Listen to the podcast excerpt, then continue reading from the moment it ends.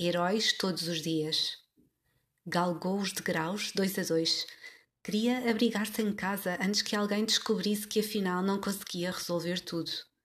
Era apenas um miúdo, habituado a vencer no mundo, mais por argúcia do que por força, é certo, mas ciente de que às vezes as coisas correm bem e outras correm mal.